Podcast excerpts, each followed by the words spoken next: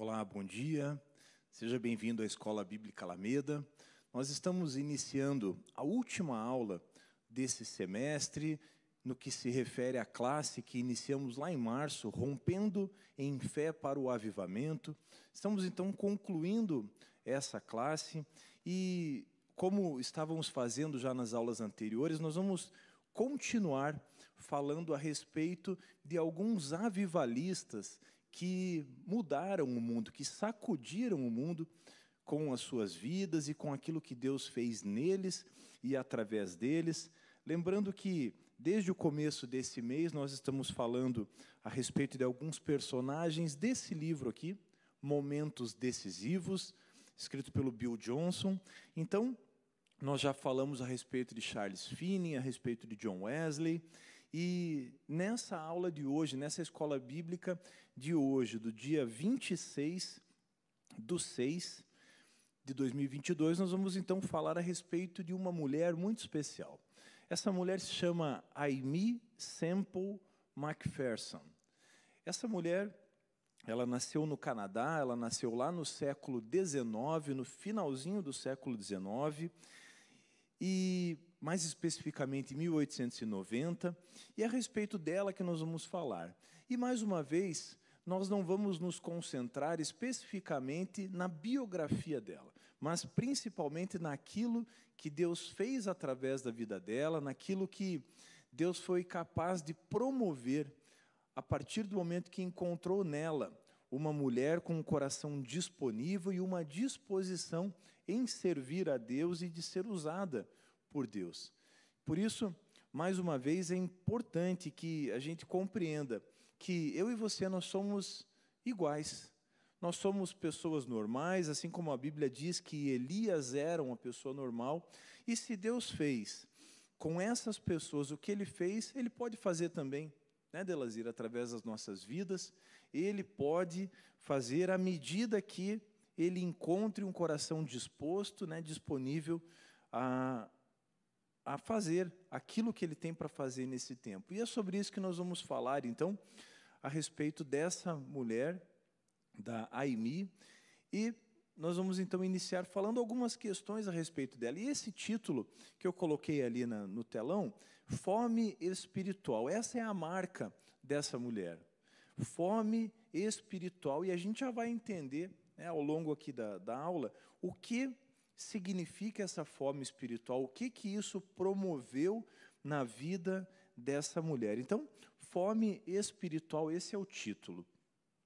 Olha só, aí está um, slide, então, falando, né, mostrando um pouquinho é, dessa mulher. Essa foi é, a Amy, ali nessa foto, né, a foto ali da direita, né, aquela ilustração de 1926. Então, ela nasceu em 1890, morreu né, de forma precoce para os nossos dias, né, 1944, e ali naquela foto ela teria ali em torno de, de, de 40 anos, mais ou menos. E aquela revista ali, né, a revista Time, então, vai dizer que ela era a, a ministra das massas, a ministra das multidões né, porque de fato, por onde essa mulher passava, né, no auge ali da, da sua, do seu ministério, milhares de pessoas né, buscavam as reuniões dirigidas por elas, porque, como nós vamos falar aqui, as curas, os sinais, os milagres, as maravilhas seguiam então essa mulher. Vamos falar um pouquinho brevemente a respeito dela. Então, ela era, é, obviamente, ela era uma, uma evangélica metodista. Ela nasceu, como eu disse, no Canadá em 1890 e já muito jovem ela foi ser missionária na China. Então a família toda dela era de um contexto cristão, né? Então desde muito cedo aquilo que a gente usa hoje popularmente a gente diz ah, cresceu, num, nasceu num berço cristão, né? Esse é o caso aqui da dessa mulher, a Aime. Então, logo muito cedo, né, na sua, no início da sua juventude, ela foi ser missionária na China. E olha só, quem já ouviu falar aqui da Igreja do Evangelho Quadrangular? Já ouviram falar? Todo mundo já ouviu, né? Uma igreja bem conhecida. Foi ela que fundou essa igreja. ela foi fundadora dessa igreja, então, entre 1922 e 1923. Então, ela fundou essa denominação, né? inclusive, nesse ano, deve estar completando aí, esse ano ou ano que vem, completando seu primeiro centenário. É, ela foi a primeira mulher a pregar pelo rádio, né? Isso é uma coisa interessante que nós vamos ver a respeito da história dessa mulher, porque ela usava, Claudinha, ela usava a arte. Ela gostava muito de usar a arte como uma forma de evangelização. Ela usava a arte, os recursos da mídia. Então, ela entendeu que ela precisava, ela usava também o entretenimento, ela entendeu que dessa forma ela poderia se aproximar do público. Eu não sei quantos vão lembrar do primeiro do culto do primeiro domingo agora do mês de junho, quando estava aqui o pastor Marcelo Toschi, e ele falava justamente a respeito disso, de como é importante o cristão ocupar os lugares na sociedade, seja na arte, na, na música, seja no cinema, seja no rádio, na TV. Né? E naquela ocasião nós aprendemos que aquilo que o corpo de Cristo não ocupa, alguém vai ocupar. É, então, se hoje nós vemos e criticamos muitas vezes os canais de televisão, a, a, música, criticamos uma série de coisas, uma parcela dessa culpa é da igreja também. Porque a partir do momento que nós abrimos mão de ocupar um espaço, quem vai ocupar? Satanás vai ocupar. Então, a igreja também tem uma parcela de culpa nisso. Né? E como nós criticamos, e com razão, né, os canais de televisão, pelas, é, pelos programas inadequados, né, pela imoralidade que muitas vezes nós vemos, pelos maus testemunhos que nós assistimos, mas essa parcela também de culpa é nossa. E essa mulher, ela entendeu que ela precisava ocupar esse lugar. Então, ela foi a primeira mulher a, a pregar pelo rádio. Uma outra questão importante na vida dela era ela era muito engajada com questões sociais. Né? E isso também é uma marca da igreja. Né? A igreja também faz isso e faz muito bem. A igreja entende a necessidade, né, a partir do exemplo de Jesus, a gente entende a necessidade de socorrer os pobres, de, de estender a mão para aquele que mais precisa. Né? E essa mulher também era muito engajada em questões sociais. É, como eu disse, ela é chamada ali né, na, na figura a ministra das multidões, e é interessante que no auge do ministério dela, ela chegou a pregar 20 sermões em uma semana. Olha só, 20 sermões em uma semana. É uma média aí de mais de três sermões por dia. Então, é, ela tinha uma, um ministério muito intenso. Olha só, ela escreveu 105 hinos e ela escreveu 13 óperas sacras. É aquilo que nós falamos do engajamento dela com a arte. Né? Então, escreveu 105 hinos e 13 óperas sacras. Então, um pouquinho da história dessa mulher, né, que movimentou ali o final do século XIX, o início, a primeira parte ali do século XX. Essa mulher, a fundadora então da Igreja do Evangelho Quadrangular. Então, olha só, o, a gente colocou ali como título, né, no, no, primeiro slide, essa, essa questão da fome espiritual, e a gente traçou ali como título para ela a fome espiritual. Olha só, essas aqui são palavras dela. Olha a oração dessa mulher. Ó oh, Senhor, eu estou tão faminta pelo Espírito Santo. O Senhor me disse que no dia que eu buscasse com todo o meu coração, eu o encontraria. Né? Aqui, provavelmente, ela está fazendo uma menção ali ao livro de Jeremias, né? quando Deus vai falar através do profeta que nós deveríamos buscá-lo e encontraríamos se o buscássemos de todo o nosso coração. Aí ela continua: Agora, Senhor, eu vou ficar até que derrame sobre mim a promessa do Espírito Santo, pois o Senhor me mandou esperar, mesmo que eu morra de fome. Eu estou tão faminta que não posso esperar nem mais um dia. Não vou comer até que o Senhor me batize. Então, olha só, ela, essa mulher, então, ela chegou numa, num momento de crise. Né? E se tem uma coisa que faz o cristão crescer, Edna, é a crise.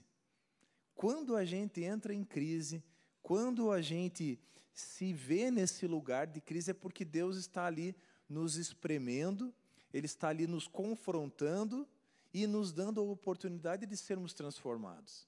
E creio que grande parte aqui, se não todos, já passaram por crises espirituais. E isso não é ruim, ao contrário do que a gente pode, possa imaginar, a crise, é, é, essa crise espiritual, ela não é ruim, porque a semelhança do que aconteceu com essa mulher, nós também podemos ser confrontados com Deus, por Deus, em determinadas circunstâncias.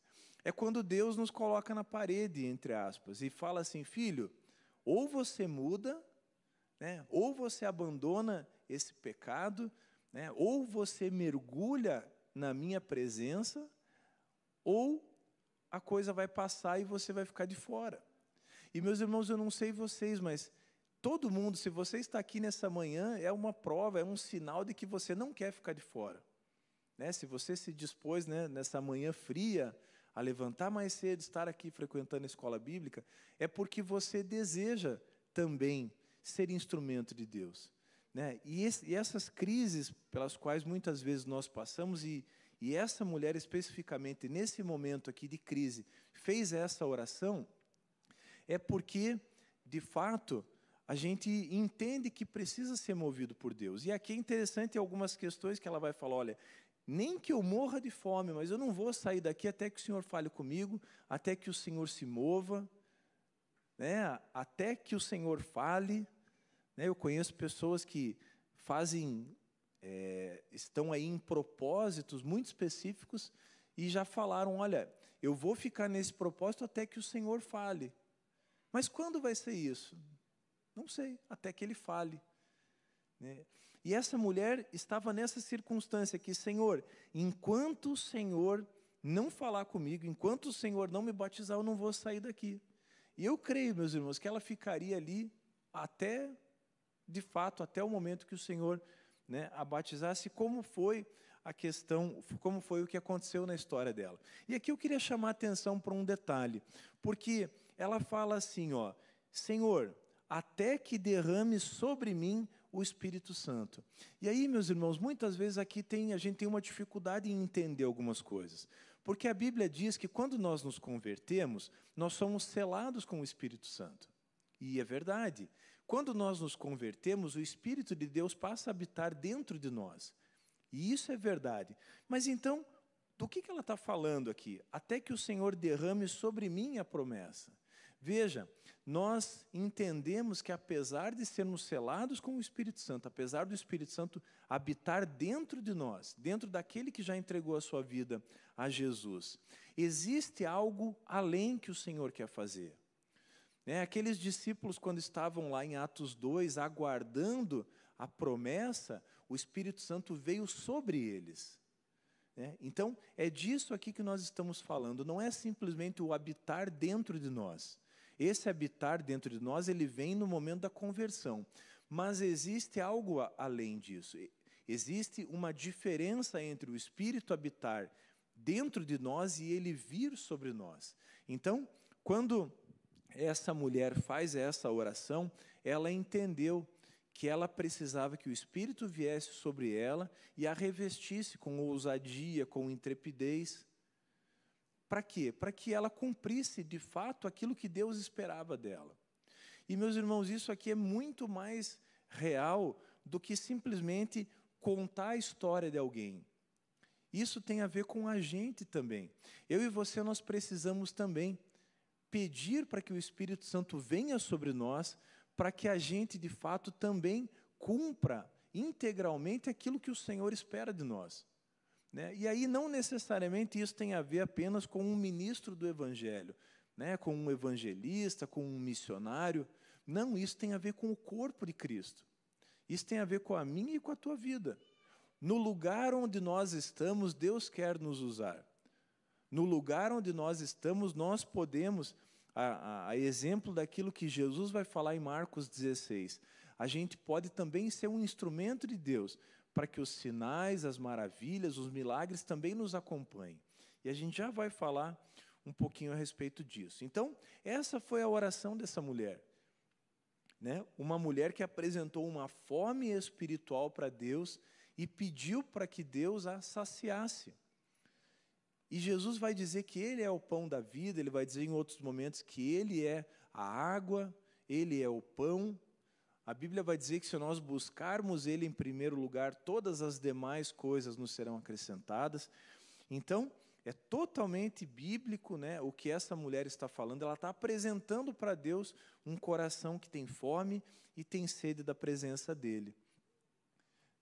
É, uma outra questão que chama atenção no ministério dessa mulher é essa, essa expressão, o céu na terra.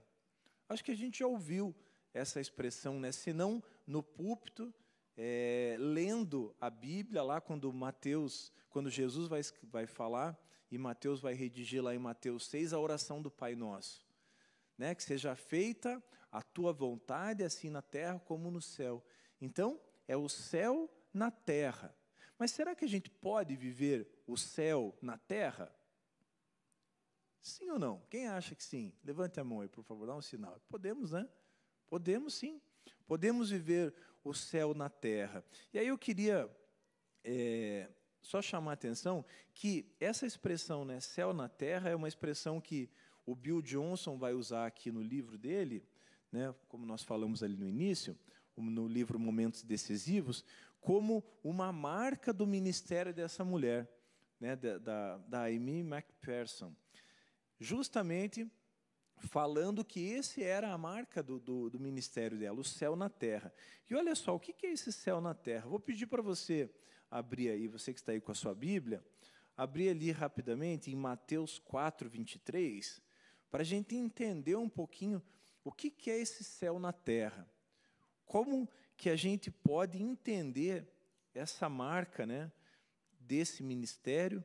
Né, o livro aqui, o Bill Johnson vai dizer que milagres sinais e maravilhas seguiram o seu ministério e ela se apaixonava cada vez mais por levar pessoas a Jesus e vê-las sendo batizadas no Espírito Santo, né, tanto se convertendo quanto também né, recebendo essa, essa ousadia, essa intrepidez em anunciar o Evangelho. Olha só, Mateus 4, 23 vai dizer assim: Jesus percorria toda a Galiléia, ensinando nas sinagogas, pregando o evangelho do reino e curando todo tipo de doenças e enfermidades entre o povo. Então, esse, é, é, esse texto, ele reflete um pouquinho do que era o ministério dessa mulher.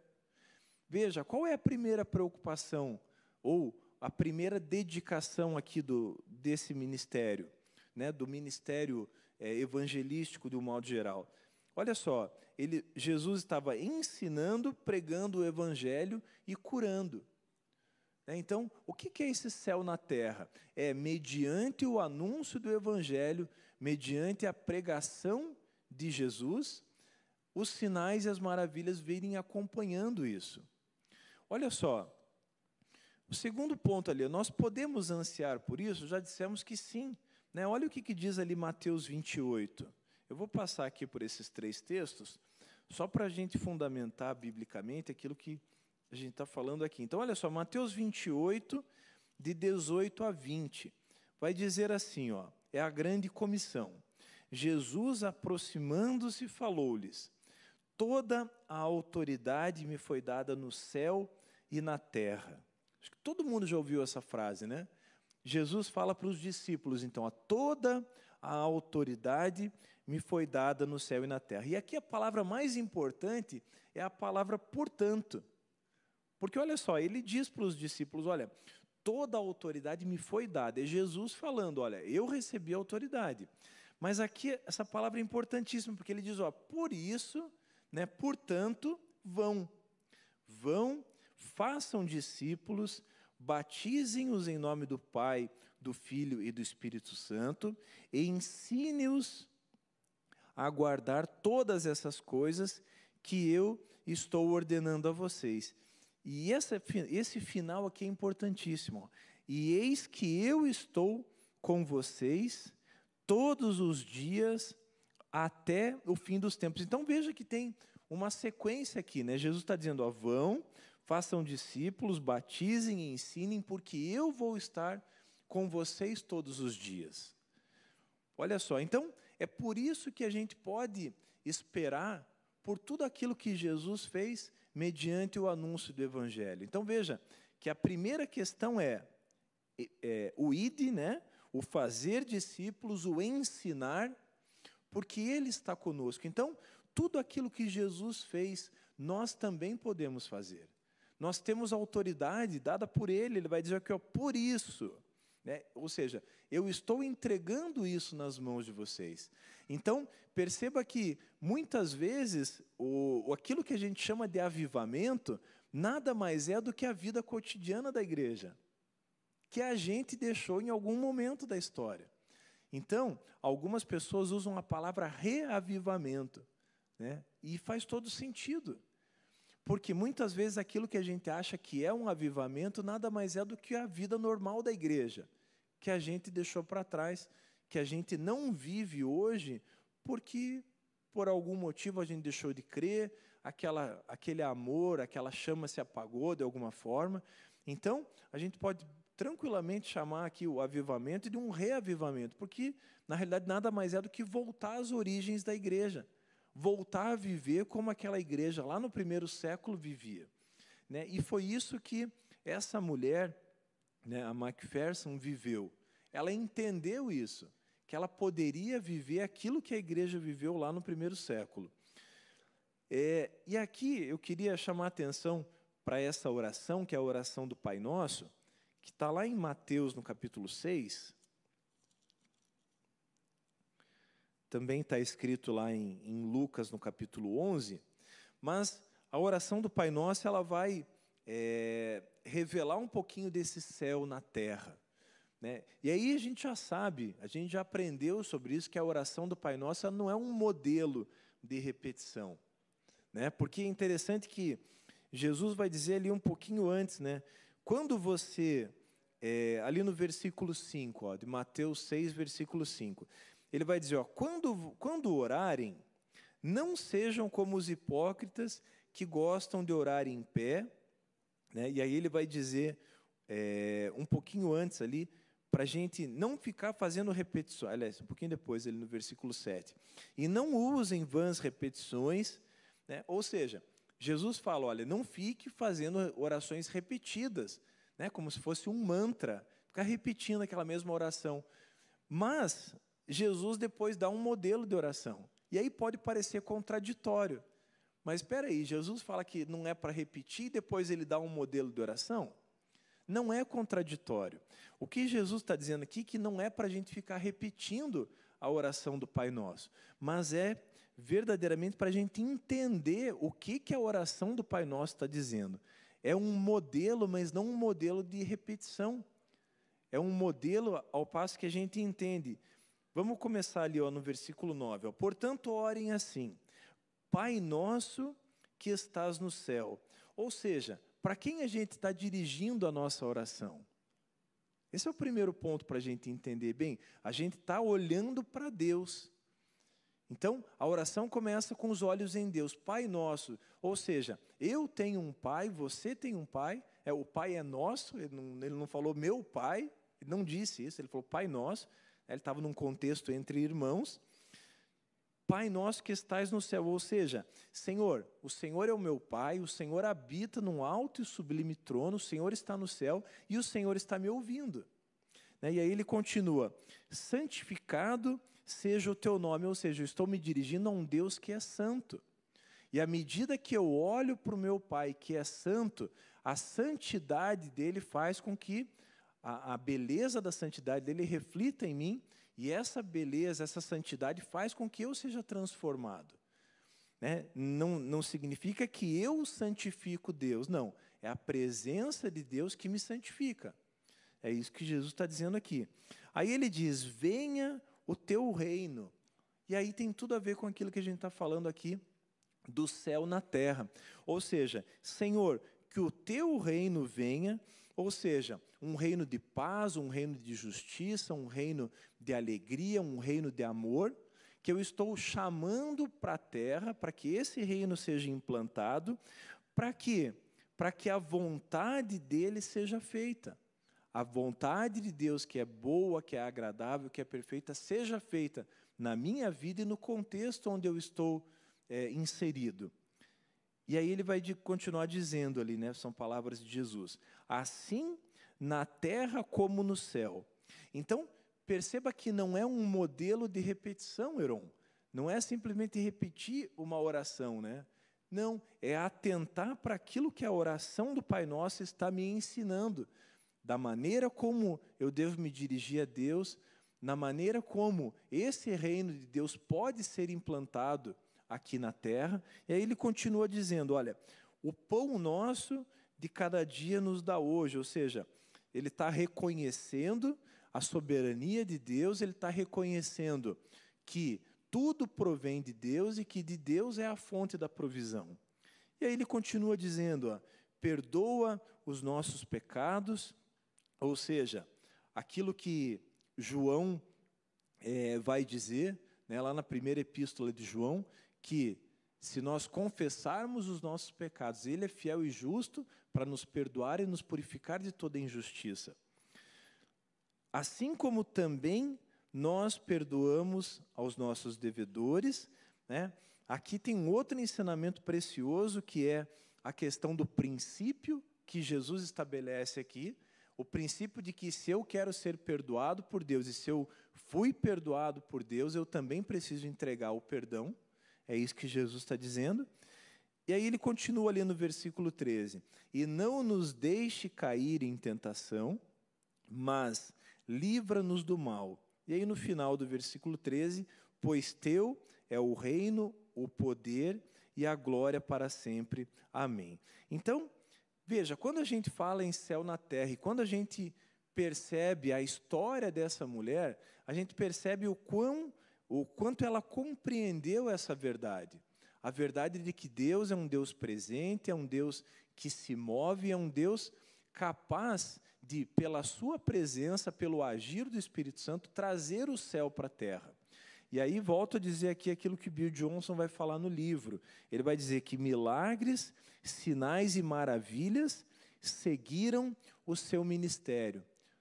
Ou seja, justamente por ela ter compreendido isso, quem era o Deus o qual ela servia, tudo isso acabou seguindo a vida dela e isso fez com que a vida dela fosse tão relevante, como nós já falamos, né, a criadora, a, a fundadora então da igreja do Evangelho Quadrangular, né, lá em 1922, 1923. Então, olha só, nós estamos falando né, a respeito daquilo que acompanhou o ministério dela. Né? Então, milagres, sinais e maravilhas seguiram o seu ministério. E é exatamente o que está escrito lá em Marcos 16, o último capítulo ali de Marcos. Vou pedir para você abrir aí a sua Bíblia. Em Marcos 16, lá nos versículos 17 e 18, os últimos versículos ali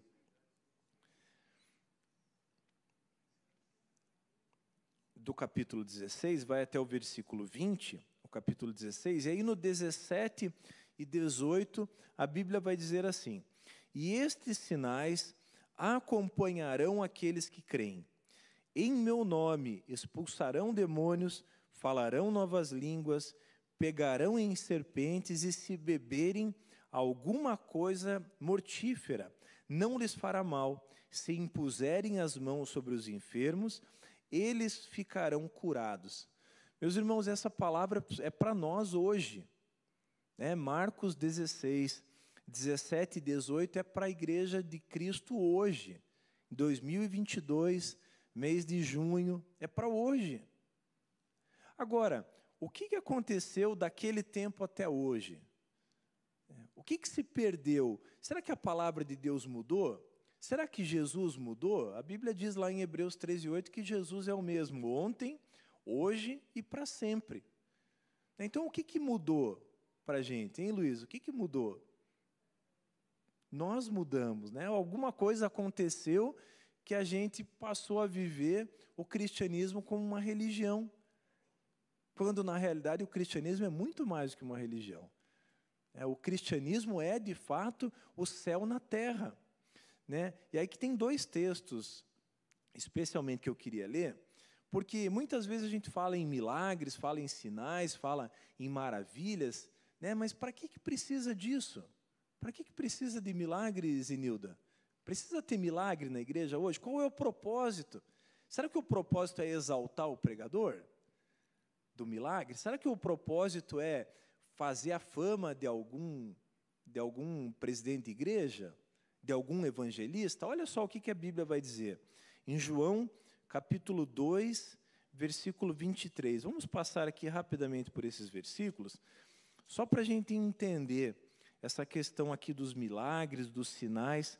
Olha só, João 2, 23. Estando Jesus em Jerusalém durante a festa da Páscoa, muitos creram no seu nome, quando viram os sinais que ele fazia. Então, olha só, qual é o propósito do milagre? Qual é o propósito dos sinais das maravilhas? É autenticar o evangelho. É apontar para Jesus, é falar, olha, a alegria do milagre é nossa, mas a glória é de Jesus. O milagre, então, conforme o texto vai dizer, é justamente isso. Olha só, João 3:2. Ali tem uma sequência né, de quatro textos. Olha, João 3,2.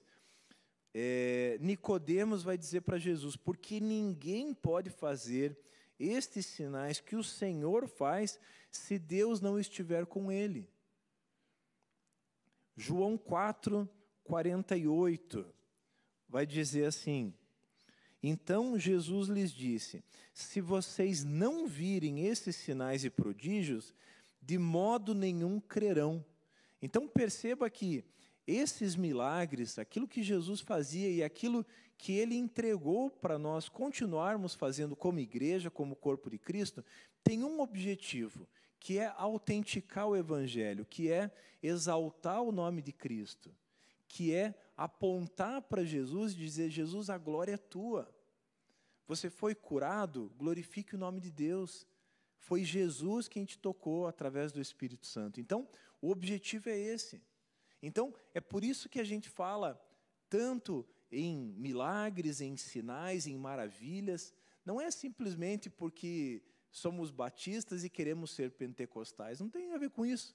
Nós vamos continuar sendo batistas, mas mesmo sendo batistas, os milagres, os sinais, as maravilhas, elas podem nos acompanhar, porque elas têm um objetivo como lemos aqui, que é autenticar o evangelho, que é apontar para Jesus. Olha só, João 6:2, o último texto ali vai dizer assim: "Uma grande multidão o seguia, porque tinham visto os sinais que ele fazia na cura dos enfermos". Então, justamente isso são os sinais, os, os milagres, as maravilhas, autenticando o evangelho e apontando para Jesus.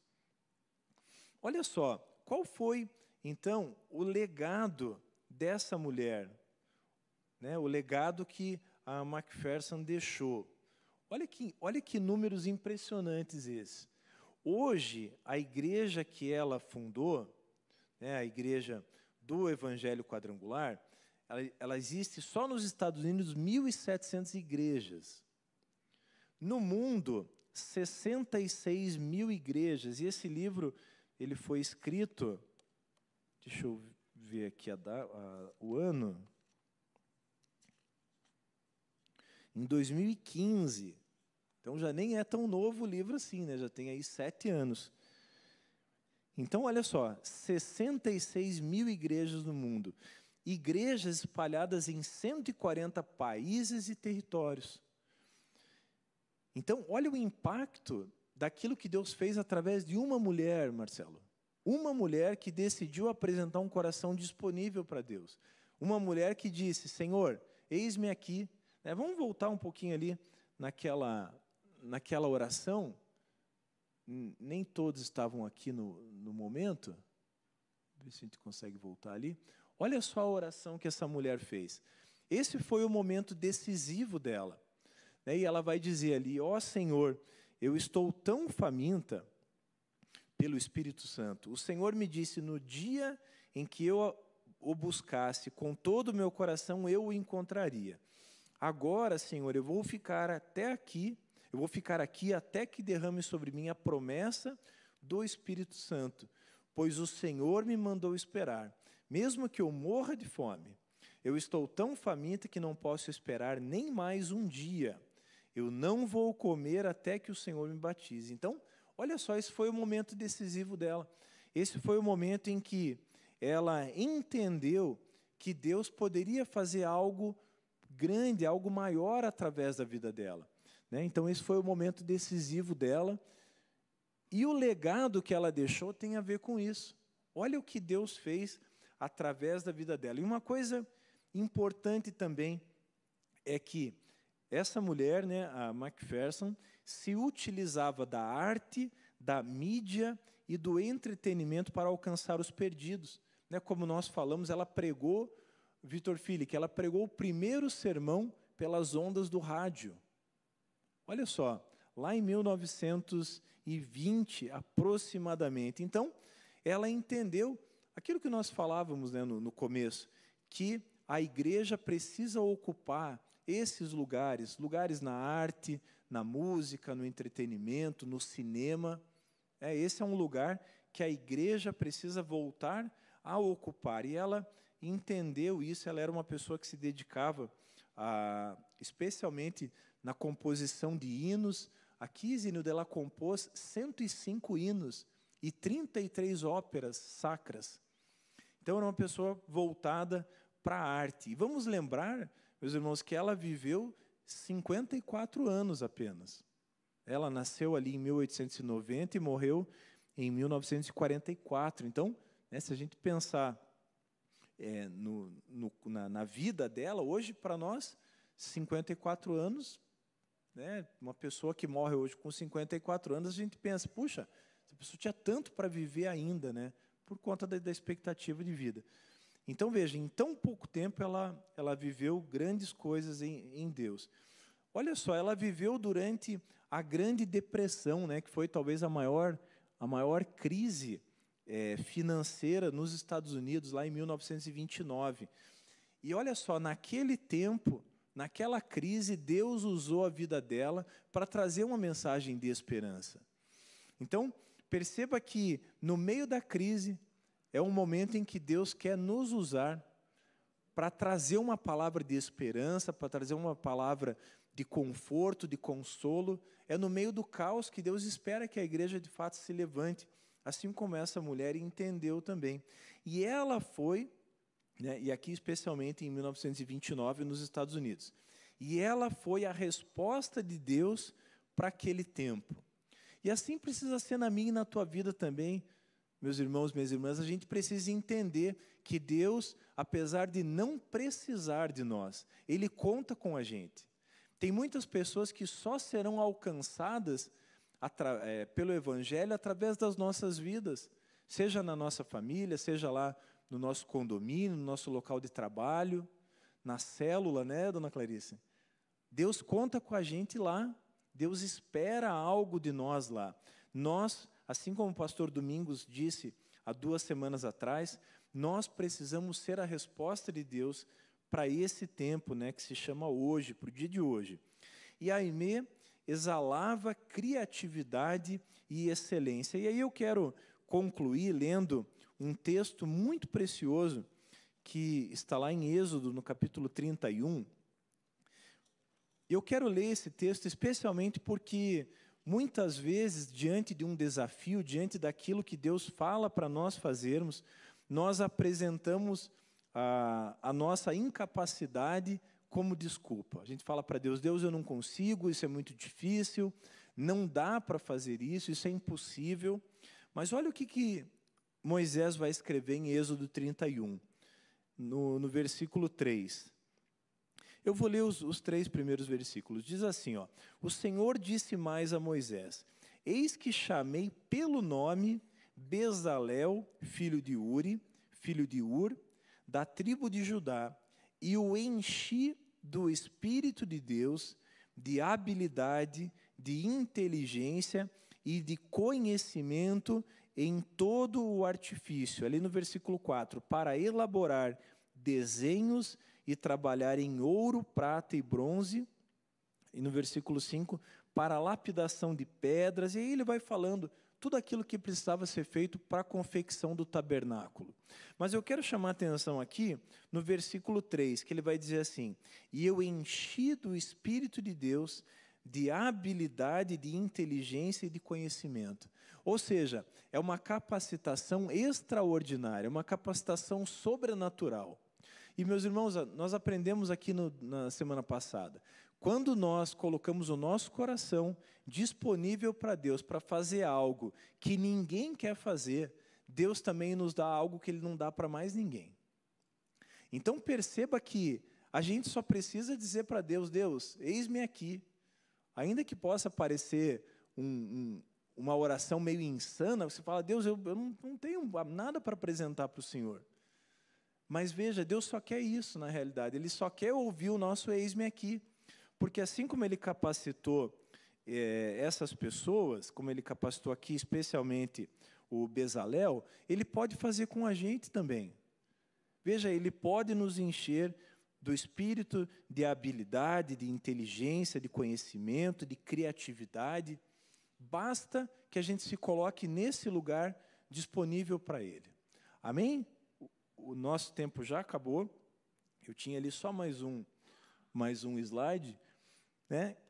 Dizendo que o avivamento vem para transformar a nossa mente e mudar a nossa forma de enxergar, ver e pensar. E não apenas enxergar o mundo, mas de nos enxergar também, entendendo que nós também somos instrumentos de Deus e podemos, a semelhança do que aconteceu com Bezalel, podemos e Deus quer fazer isso, nos encher com o espírito dele, com habilidade, com conhecimento, com criatividade, para fazer aquilo que muitas vezes outras pessoas não vão fazer e Deus espera isso da gente. Então, para nós concluirmos, se coloque nessa, nesse lugar de disposição, se coloque ao dispor de Deus e você vai ver aquilo que Deus quer fazer, aquilo que Deus pode fazer através da tua vida. Amém? Vamos orar, então vou pedir para você se colocar em pé. Nós vamos encerrar orando. Amado Espírito Santo, eis-nos aqui. Nós queremos, Senhor, apresentar a nossa vida, o nosso coração à disposição do Senhor. Eis-nos aqui, Senhor. Usa-nos da forma que agrade ao Senhor. Usa-nos, Senhor, e cumpre o propósito que o Senhor já determinou lá no ventre da nossa mãe. Nós queremos, Senhor, viver integralmente Assim como essa mulher viveu os sonhos do Senhor, nós também, Senhor, queremos viver integralmente tudo aquilo que o Senhor tem preparado para nós. Senhor, nós queremos também, logo mais, oferecer a Ti o nosso melhor culto, a nossa melhor adoração. Senhor, nos abençoa nessa manhã e durante toda essa semana que sejamos de fato, Senhor, um canal da vida do Senhor por onde quer que nós vamos passar. Nós te louvamos e te agradecemos em nome de Jesus. Amém.